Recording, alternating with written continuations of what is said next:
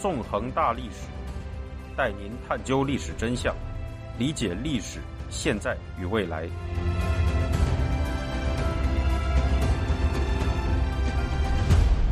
大家好，欢迎大家收听《纵横大历史》，我是主持人孙成。今天我将带给大家韩战系列的第三讲——釜山防御圈。在前两讲中，我们回顾了韩战的起源以及韩战最初的战况。我们了解到，韩战的爆发源于以斯大林为首的共产集权阵营精心策划的入侵。美国及联合国军卷入韩战，事实上也与苏联对国际政治的操纵有关。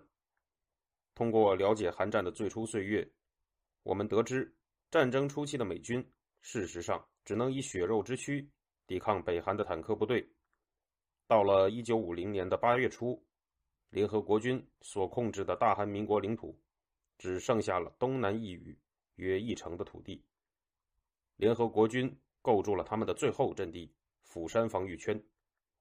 今天，我们将继续回顾韩战的历史，讲述1950年夏天围绕釜山防御圈发生的残酷战役，带您了解韩战初期自由世界最艰难的时刻。我们首先从两个历史场景说起。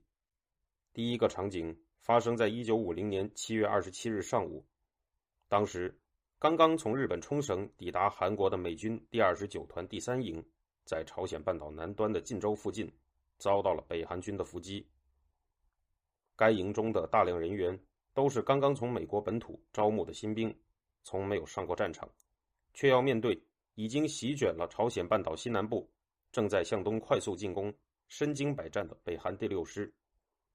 这个北韩师原本是中共军队的第幺六六师，曾经隶属于中共第四野战军，参加过国共战争，并在一九四九年七月被毛泽东交给金日成，改编成了北韩军队。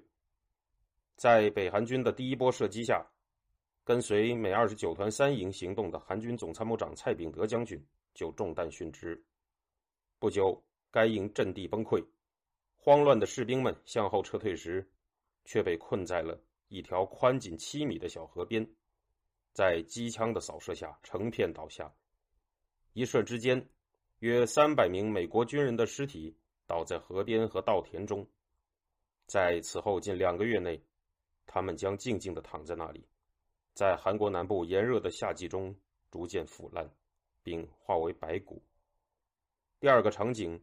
发生在一九五零年八月九日凌晨，当时在朝鲜半岛东南部的洛东江畔，一处名叫锦武峰的高地下，一片漆黑，只有江水静静流淌的声音。凌晨三时半，江东岸阵地上的美军骑兵第一师官兵突然发射了照明弹，将江面照得亮如白昼。呈现在美军官兵眼前的是河面上正在求渡的北韩第三师主力，兵力多达两个团。霎时间，美军的坦克、炮兵和步兵一齐开火，坦克炮、榴弹炮、迫击炮、机枪、步枪构成的绵密火网笼罩了江面。在明亮的夜光弹网下，正在渡河的北韩军队遭到了一场残酷无情的屠杀，无数北韩士兵被枪炮变为支离破碎的尸体。在美军猛烈的射击下，洛东江江水化为流淌的血水。北韩军的求渡遭到了毁灭性打击，整个战场上的场景宛如修罗地狱一般。而类似残酷的场景，在一九五零年七月末至九月中旬的洛东江附近不止发生过一次。在围绕釜山防御圈进行的残酷战役中，北韩军和联合国军都付出了惨重的代价。这样惨烈的战役究竟是如何进行的呢？要谈这一点。首先要对此前的战况进行一点回顾。如上一讲所说，从1950年6月25日战争爆发到7月末之间，北韩军队在苏联的支持下横扫了韩国的大部分国土。原本驻扎在日本九州岛、仓促上阵的美二十四师，虽然浴血抗敌，却只能以血肉之躯阻挡北韩坦克部队，难以阻挡北韩军的侵略。然而，美二十四师和韩军残余部队的抵抗，为以美军为主的联合国军后续部队在韩国登陆争取了时间。到八月四日，集结在洛东江边丘陵地带，隶属于美国第八集团军的联合国军战斗部队，人数已经超过了七万人。他们围绕釜山的西北两面，构筑了南北宽约一百六十公里、东西长约八十公里的绵密防线。这道防线将是联合国军在朝鲜半岛上的最后阵地，它就是著名的釜山防御圈。而在釜山防御圈之后，则是大韩民国仅存的约一成国土。尽管联合国军快速增兵，但北韩军的侵略势头依然凶猛。在这背后，有两点原因：第一点是苏联对北韩政权的大力支援。在战争爆发后不久的七月一日。斯大林就曾以电报指示苏联驻北韩大使史特科夫，称决定于七月十日前完全满足朝鲜人关于供应弹药和其他军需品的申请。其后，斯大林多次在电报中对史特科夫指示对北韩提供军事装备，并对战局进行军事指导。此外，苏联顾问也在斯大林的允许下冒充为《真理报》记者，跟随北韩军行动。斯大林的指示有时还颇为详细，例如在八月二十八日致史特科夫的电报中，斯大林就表示，建议金日成同志在前线不要分散使用，而要集中使用空军，要使人民军的每次进攻开始时都有强击机对敌人军队的有力打击与之相配合，歼击机则尽可能保护人民军不受敌机的攻击，如果需要。我们可以再向朝鲜空军提供强击机和歼击机。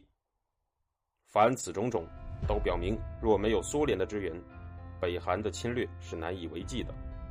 而斯大林本人便是这场侵略的实际指挥者。听众朋友，您现在收听的是自由亚洲电台纵横大历史栏目，我是主持人孙成。第二点。是北韩作为共产集权国家，对其统治下的人民进行了竭泽而渔的动员。七月中旬，北韩政权开始征兵，首次征兵实行了志愿制，征募对象为十六至二十五岁的劳动党党员及正在服刑的政治犯。然而，到七月末，随着北韩军队伤亡增多，征兵方式转变成了强征。在此时进行的第二次征兵中，北韩政权。在其统治地区，以群众誓师大会的名义，将青壮年强制集中起来，强迫十六至三十岁的青年全场一致同意志愿入伍。这一手段与中共军队在国共战争时期使用的手法一样，都是共产集权阵营常见的征兵手法。很快，民众便识破了北韩政权的伎俩，开始逃避所谓的群众誓师大会。于是呢？北韩政权就转变手法，以村庄、车间及学校为单位，以所谓的“义勇军应募者欢送会”的名义召开集会，强迫十六到三十五岁的青壮年志愿入伍，进行了第三、第四次征兵。在第四次征兵结束时，北韩政权曾表示招募已经结束，却又很快进行了第五次征兵。在五次征兵中，共有四十七万青壮年被征为士兵及劳役人员。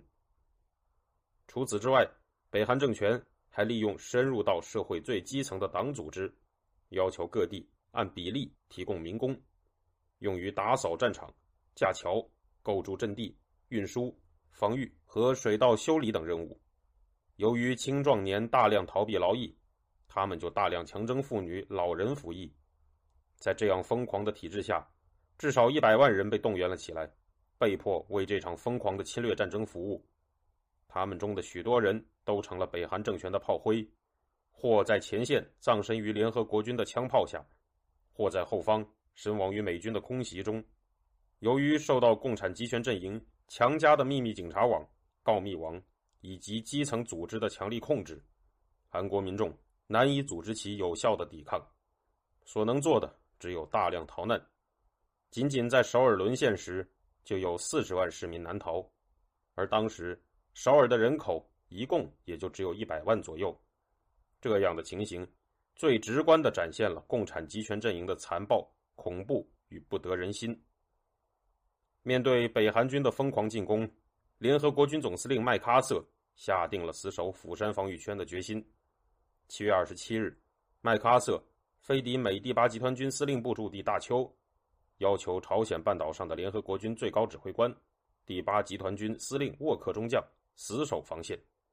七月二十九日，沃克下达命令，其中展现的坚守决心，震惊了联合国军的所有将士。在讲话中，他说：“我们进行的是一场争取时间的战争，不能再后退、后撤或调整阵地，以及可以想象出来的任何措施。我们已经无路可退，各部队必须反击，使北朝鲜人陷入混乱失衡状态。不能再有敦刻尔克的翻版，也不能有巴丹的翻版。退守釜山会使那里成为历史上最大的土场之一。我们必须战斗到底，被北朝鲜人俘虏。”比战死更糟糕，我们将同生死共患难。如果我们当中必须有人去死，我们将一起血染疆场。沃克的这道命令成为了美国军事史上的名篇，它被称为“坚守或战死命令”，流传于世，表明了自由世界为捍卫大韩民国、抵抗共产集权势力侵略所下的决心。在这样的决心下，釜山防御圈的守卫者们。开始迎接北韩军队的进攻。八月五日，北韩军对釜山防御圈的第一次总攻开始。根据攻势前夕金日成的命令，北韩军队必须不停顿地继续进攻，突破美军和南朝鲜军的洛东江防线，夺取战争的最后胜利，并在八月十五日以前必须夺取釜山。然而，面对联合国军依托天险的顽强抵抗，北韩军进展不利。到八月十五日，北韩军不但没有攻下釜山，反而只取得了非常有限的战果。因此，金日成又在这一天下达新的命令，表示要使八月成为完全解放朝鲜的月份。北韩军随后不顾伤亡的进行了更为疯狂的进攻，在有的战斗中甚至使用了持续不断的人海冲锋。然而，他们取得的战果实在是非常有限。八月二十四日，在承受了惨重的伤亡后，北韩军队的攻势被迫停止。在这样的情况下，斯大林继续通过苏联驻北韩大使史特科夫向金日成发布指示，表示：金日成同志不要因为和外国干涉者的战争中没有取得连续的胜利而有不安。胜利有时也会伴随着一些挫折，甚至局部的失利。联共部中央毫不怀疑，外国干涉者。将很快的可被赶出朝鲜，因此金日成不顾部队伤亡惨重的事实，在八月三十一日再次发起了对釜山防御圈的全线总攻。然而到这时，北韩政权在前线已经只能投入九点八万军队，而包括韩军在内的联合国军人数已经达到十七点六万人之多，双方兵力对比为一比二。此外，随着联合国军渐渐完全掌握了制空权，以及美军坦克部队大量抵韩，北韩坦克部队的优势也已经荡然无存。然而，已经成为强弩之末的北韩军却展现了最后的疯狂。在总攻开始后，北韩军突破了洛东江防线，在数日内推进了十至十五公里，并逼近了釜山以北的重镇大邱，炮击大邱市区。大邱是美第八集团军司令部的所在地，在北韩军的炮击下，美第八集团军司令部被迫迁往釜山。不过，这已经是北韩军队的极限了。九月十三日，北韩军对大邱的最后一次进攻被打退。十四日，联合国军发现北韩军开始退却的征兆。十五日，一场惊世骇俗的军事奇迹突然在朝鲜半岛西半部的仁川发生。扭转了战争的走向，这一军事奇迹，就是由麦克阿瑟精心策划，在世界军事史上留下浓重一笔的著名军事行动——仁川登陆。